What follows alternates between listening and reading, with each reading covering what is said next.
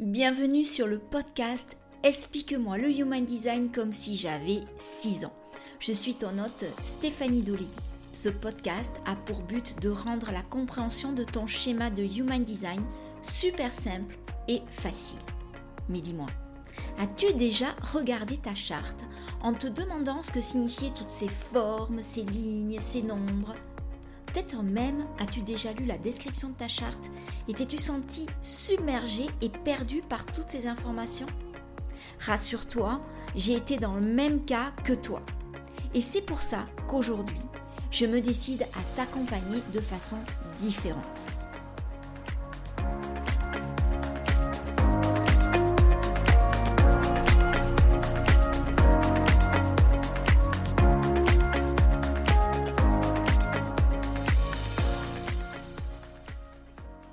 Suis vraiment ravie de te retrouver pour ce nouvel épisode. Aujourd'hui, on va parler de l'autorité sacrale. Alors, pour rappel, l'autorité en Human Design, c'est la façon de prendre des décisions alignées avec qui on est. Et tout le monde n'a pas la même façon de prendre des décisions comme pourrait nous le faire croire la société.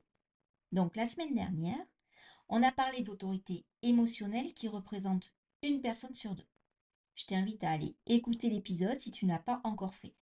Ce sera très utile si tu es d'autorité émotionnelle ou si tu connais quelqu'un qui a une autorité émotionnelle. Je suis entourée de trois personnes à la maison qui ont une autorité émotionnelle et je peux te dire que ça m'a été énormément utile de connaître leur mode de fonctionnement. Si tu trouves cela un peu trop complexe pour toi, qui a trop d'informations, ne t'inquiète pas tu peux aller télécharger gratuitement l'e-book sur les différentes autorités en Human Design, soit sur mon site stéphaniedoleguicoach.com, soit dans les notes de l'émission et je te mets le lien. Donc, si tu possèdes une autorité sacrale, c'est que ton centre sacral est défini. Petit rappel, un centre défini, c'est un centre qui apparaît en couleur sur ton schéma. Si tu as le centre sacral défini, c'est que tu es soit un générateur, soit un manifesting générateur. Je t'invite à aller écouter les épisodes 3 et 4 où je parle justement des caractéristiques de ces deux types énergétiques.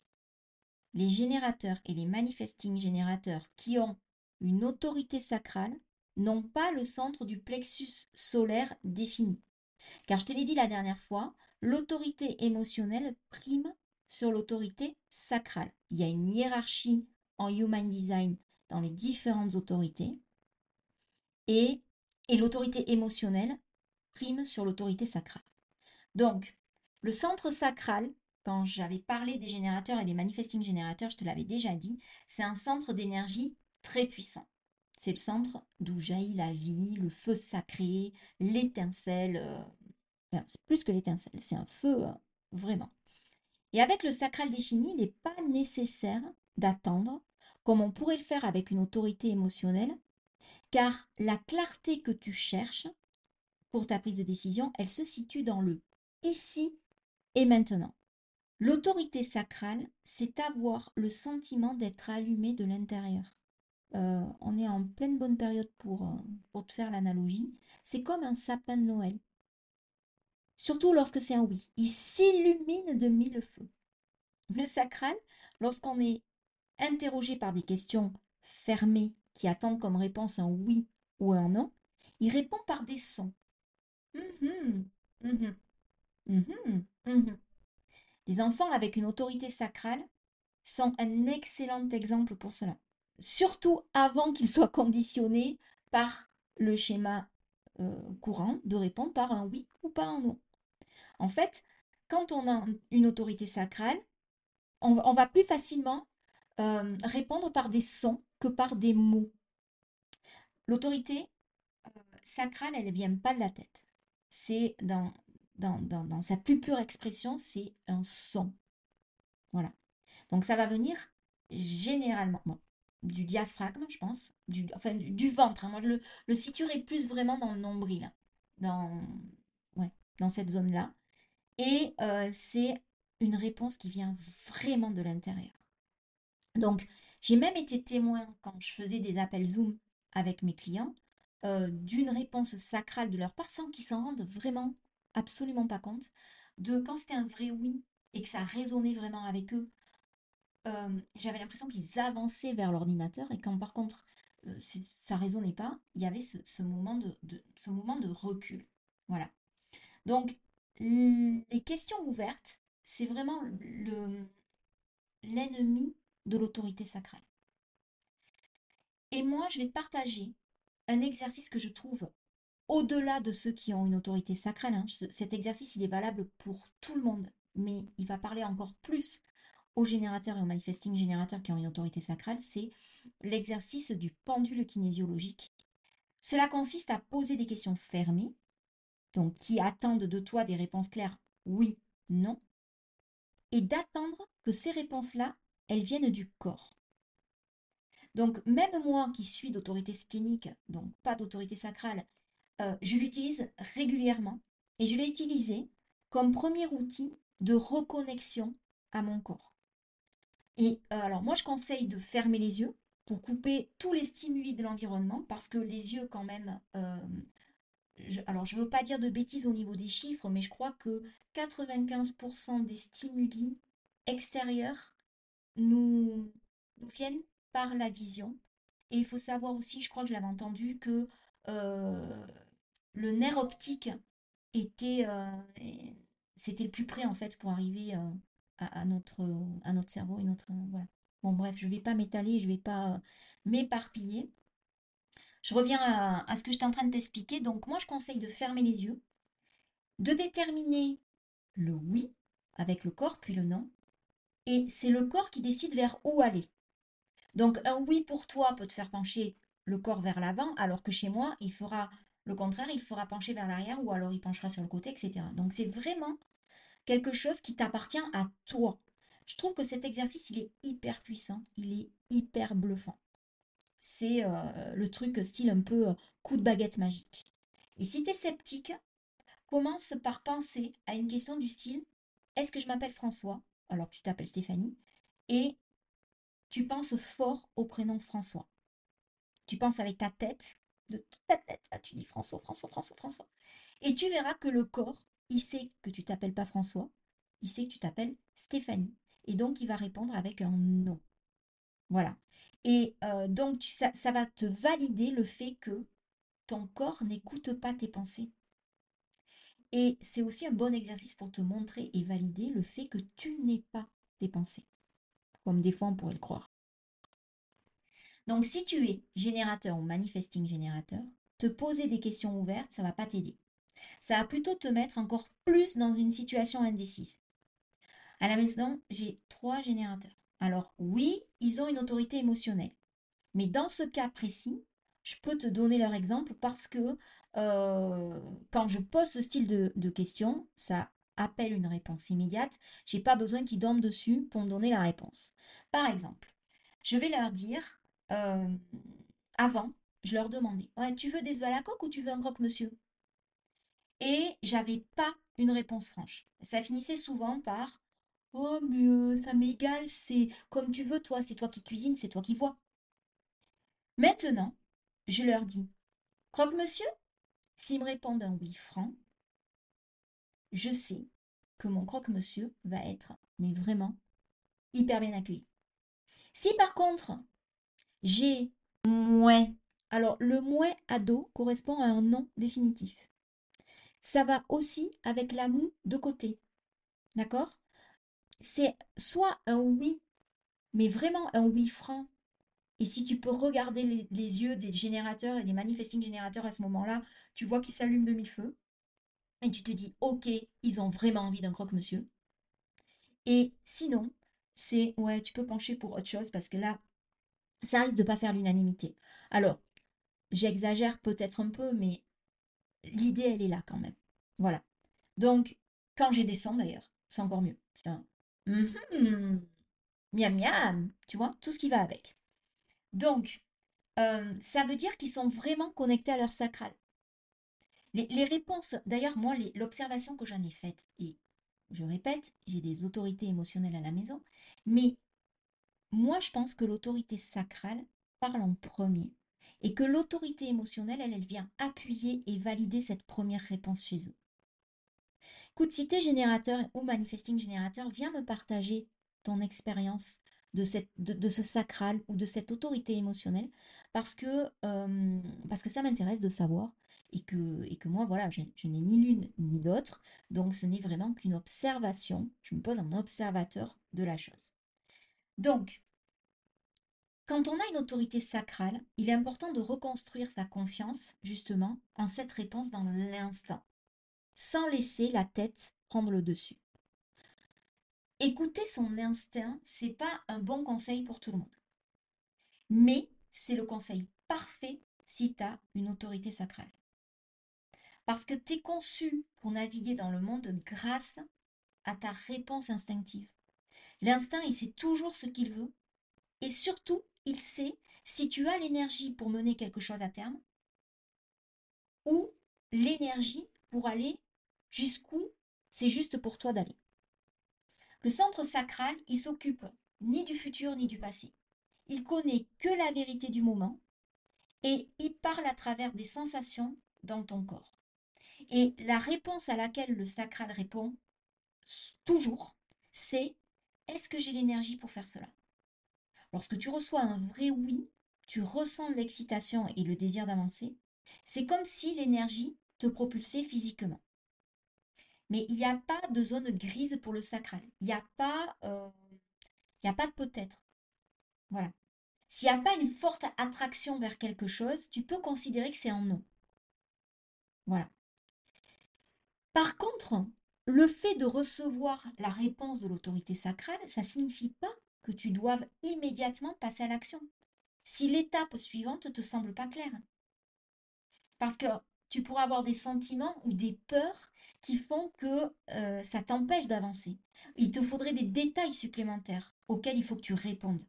Donc même si tu connais ta décision immédiatement, euh, il peut te falloir un peu de temps pour l'accepter ou te diriger du moins dans cette direction. Mais euh, ce que tu dois comprendre quand tu as une autorité sacrale, c'est que tu suis toujours le cours naturel de ton énergie. Voilà. En tant que parent, je pense que c'est important d'amener les enfants à rester connectés à leur sacral. Et c'est sûr que c'est pas évident, surtout dans le monde actuel.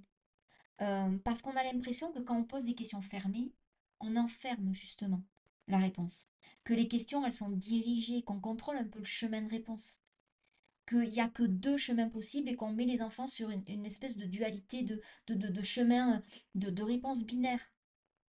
Mais je pense que c'est une façon euh, faussée d'interpréter les choses quand on n'a pas une autorité euh, sacrale soi-même.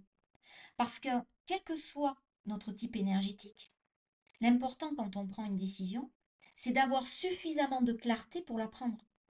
Et peu importe le chemin qu'on emprunte pour obtenir cette clarté. Si c'est de répondre à une succession de, questions par oui ou par non avant d'obtenir une clarté, ben, c'est comme ça qu'on doit le faire. Et après, une fois qu'on a obtenu cette clarté, on peut s'ouvrir et se permettre l'expansion, l'évolution vers des questions ouvertes qui sont si chères à notre cerveau. Hein, parce que le oui, le non, c'est. Le cerveau, il aime se raconter des histoires. Donc, il aime combler. Voilà. Euh, donc, il est hyper important de s'entraîner. Et ce qu'on appelle cet interrupteur de clarté, si on apprend à l'activer à tout moment, on peut faire des choix alignés à qui l'on est constamment. Donc, utiliser son interrupteur de clarté, c'est passer d'une espèce de, prise de décision basée sur des bavardages euh, extérieurs liés à l'environnement, liés à la société, liés à un poste de télé allumé, euh, tout ce que tu veux comme exemple, et revenir à des choix basés sur ta vérité intérieure. Donc ton interrupteur de clarté, il est valable que pour toi il s'allume et il s'enclenche que de l'intérieur. Et il te permet un choix aligné. Voilà. Et euh, lorsque tu as un choix qui est incarné avec qui tu es, euh, c'est-à-dire que tu as écouté ton corps et que, euh, ton corps t'a donné la réponse à la question que tu as posée, tu prends plus des décisions en pilotage automatique. Tu prends plus des décisions basées sur le people pleasing, sur le faire plaisir à tous. Souvent, on prend des décisions quand on les base sur nos valeurs culturelles, sur nos normes sociales, sur des traumatismes familiaux. Mais quand on a appris à écouter sa propre autorité, on prend des décisions qui sont vraiment alignées. Donc, l'autorité, elle vient, l'autorité sacrale, elle vient vraiment du ventre, des tripes. Euh, et le ventre, il connaît pas le peut-être, il connaît pas le gris. Il est complètement binaire. Je, je le répète encore maintenant. C'est un oui, c'est un non, c'est un blanc, c'est un noir. Il n'y a pas de dégradé de couleur. Parce que si tu rentres dans un dégradé de couleur, ça peut vouloir te donner une indication que tu vas aller dans ton non-soi. Et en l'occurrence, dans la frustration. Le désir, il allume le sacral, il le guide vers l'accomplissement. Même si ça va à l'encontre d'une décision qu'on appelle une décision logique. Je donne un exemple. Je prends Alice, qui est ma fille cadette. Elle est en première, et en première, en France, on choisit des spécialités pour le bac. Elle, elle a choisi comme spécialité SVT, HLP, anglais. Alice, elle est autorité émotionnelle, elle est générateur, mais elle a le sacral défini, donc ça l'influence énormément dans, son élan, on va dire. Son choix, pour avoir euh, pour, l'avoir vécu avec elle, ça a été un choix sacral à la base. C'est répondre à quelles sont les matières qui me font vibrer aujourd'hui. Et ces matières étaient la SVT, la HLP, l'anglais. Est-ce que c'est logique? Je vais te dire, pour la plupart des profs, ça ne l'est pas. C'est complètement illogique. En général, quand tu choisis SVT, tu prends une spécialité enfin, tu prends une autre spécialité dans l'enseignement scientifique. Si tu prends HLP, tu prends une autre spécialité dans l'enseignement littéraire. Mais Alice est tellement éclectique, ça, alors son choix correspond exactement à qui elle est, mais elle a choisi du scientifique, du littéraire et une matière qui lie un peu le tout avec l'anglais parce qu'elle euh, est attirée par cette langue depuis toujours. Le plus difficile, ça n'a pas été le choix d'Alice, en lui-même. Ça a été de lui faire comprendre que c'était essentiel pour elle qu'elle suive ses choix qui étaient alignés, pas avec sa tête, mais avec son corps. Notre rôle de parent, c'est d'amener nos enfants vers l'autonomie de leur choix, même si cela ne correspond pas aux attentes d'un système. Et on s'est confronté durant tout le premier trimestre à des questionnements, à un manque de clarté dû à un conditionnement environnemental, hein, ici c'était le système scolaire, de dire oh, tout le monde a pris SES, e j'aurais dû prendre SES. E Et moi lui dire ok peut-être, mais est-ce que tu es tout le monde? Ben non. Est-ce que tu aimes la SES e Bah pas vraiment. Alors pas vraiment, pour un générateur à autorité, euh, enfin pour un générateur, c'est non. Donc, tu regrettes ton choix? Non, pas à l'heure actuelle. Et là, la réponse, elle est là, pas à l'heure actuelle. Pour Alice, le, plus difficile pour elle, c'est de répondre à des questions du genre Et qu'est-ce que tu veux faire plus tard? Où est-ce que tu te vois? Comment tu envisages l'avenir?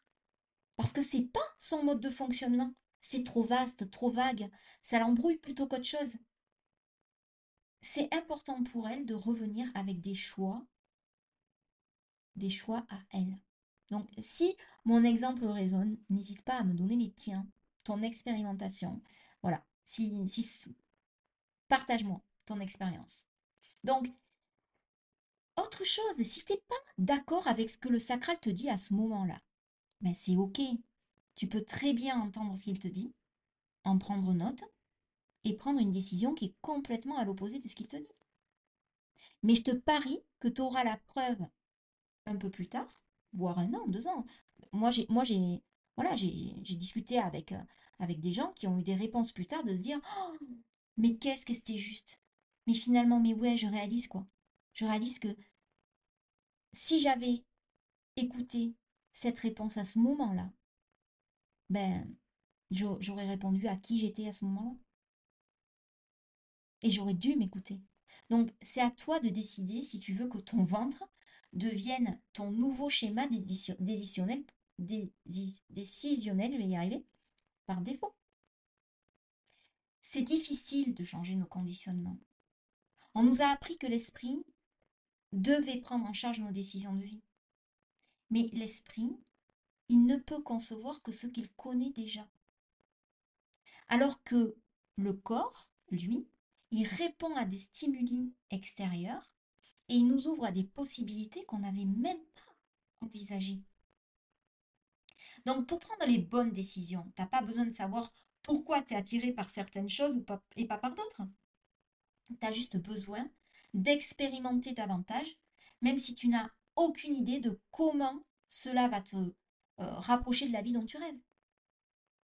Le sacral, je, pense que je l'ai dit plusieurs fois dans l'épisode, ça va rentrer, c'est là pour répondre aux sollicitations de la vie à l'extérieur de toi. C'est c'est pas forcément un lieu de conscience.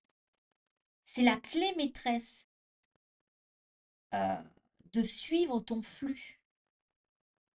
Avant de finir, je vais rajouter euh, ce que, euh, que j'avais lu au sujet de Richard Rudd qui avait remarqué une légère différence, une légère nuance entre ce qu'on appelle les générateurs purs et les manifesting générateurs. Je te rappelle que dans l'épisode 4 que j'avais consacré au manifesting générateur, j'ai présenté le MG comme un générateur avec un soupçon de manifesteur. Donc il y a cette nuance, cette différence qui réside aussi dans la prise de décision. Pour un générateur pur, le sacral, il se fait ressentir immédiatement. Pour un MG, Richard Rudd a vu cette subtilité comme, une clé qui ouvre la chambre des secrets, mais qui est hyper importante à prendre en considération pour, euh, pour un manifesting générateur. Donc en fait, la réponse va arriver quand le MG a commencé à faire ce à quoi il a répondu positivement au départ. C'est une subtile, subtile nuance, mais c'est une nuance. Si, euh, si j'essaye de, ramener ça au concret, bon, imagine que tu es manifesting générateur. Pour ceux qui ne le sont pas, et pour ceux qui le sont, vous n'avez pas imaginé, vous l'êtes, et dites-moi juste si ça résonne pour vous ou pas. Tu es passionné de cuisine végétarienne, mais genre vraiment passionné, tu vis, tu dors, tu respires cuisine végétarienne. Et un jour, en traînant sur un forum en ligne, tu tombes sur une conversation super intéressante sur les dernières tendances en cuisine végétarienne. Et là, tu te dis, oh, bon sang, c'est là, je, je sens tout mon corps qui vibre le oui c'est carrément mon truc, il faut que je fasse quelque chose, il faut que je partage un truc là-dessus, il faut que je partage ça au plus grand nombre. Et donc, tu te dis pourquoi je ne vais pas faire une série de vidéos de recettes végétariennes et tu te lances dans le projet. Sauf que, une fois que tu commences à planifier ta première vidéo, l'enthousiasme, il euh, redescend un peu, voire euh, un peu beaucoup. C'est-à-dire que tu, tu, réalises qu'il va falloir que tu sortes ton matériel pour filmer, que tu aies la bonne lumière, que tu sortes les ustensiles, que... Et tu trouves que l'organisation, pour toi, elle est super lourde. Et que euh, cette façon de partager la cuisine végétarienne, finalement, elle n'est pas... c'est pas ton kiff. Elle te procure pas le kiff du départ. Donc, tu aimerais partager ces idées, mais de façon plus directe, peut-être en live, en discutant ou peut-être par, par l'intermédiaire d'un podcast, enfin j'en sais rien. Donc, tout ça pour te dire que si tu es un manifesting générateur, c'est super important d'écouter ces changements d'humeur, ces changements de vibration, d'élan, et de te laisser la liberté de pouvoir changer tes plans. Plutôt que de te forcer à faire un truc qui ne te range plus, pourquoi ne pas répondre aux questions sur le forum, partager des astuces ou même euh, voilà, lancer un podcast, faire quelque chose qui, vraiment te permet de rester vrai avec toi-même en suivant ce qui te motive vraiment sur le moment? On est encore dans le ici et maintenant. Bien sûr, il ne faut pas tomber dans le piège du conditionnement et du socialement correct quand on veut prendre des décisions alignées pour soi. Donc c'est ainsi que se finit cet épisode sur l'autorité sacrale. J'espère que tu as appris plein de choses. Alors bien sûr, hein, ce n'est qu'un échantillon. Je rappelle que le Human Design, c'est quelque chose de très très très complet. Voilà. Donc, que tu as appris plein de choses, que ça a résonné si tu es générateur ou manifesting générateur. Si ce n'est pas le cas, c'est correct aussi, hein, parce que c'est difficile de sortir d'un schéma de pensée, d'un comportement, d'un conditionnement. Et ce que je tiens à rappeler aussi, c'est que si le conditionnement dans lequel tu es te fait kiffer, ben, pourquoi vouloir sortir?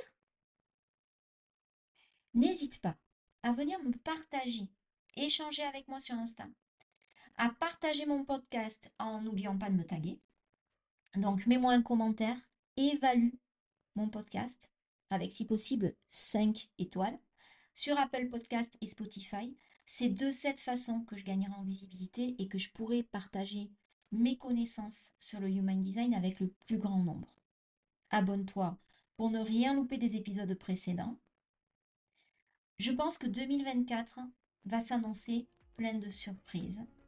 Et en attendant, je te souhaite une merveilleuse semaine parsemée de décisions qui sont alignées avec qui tu es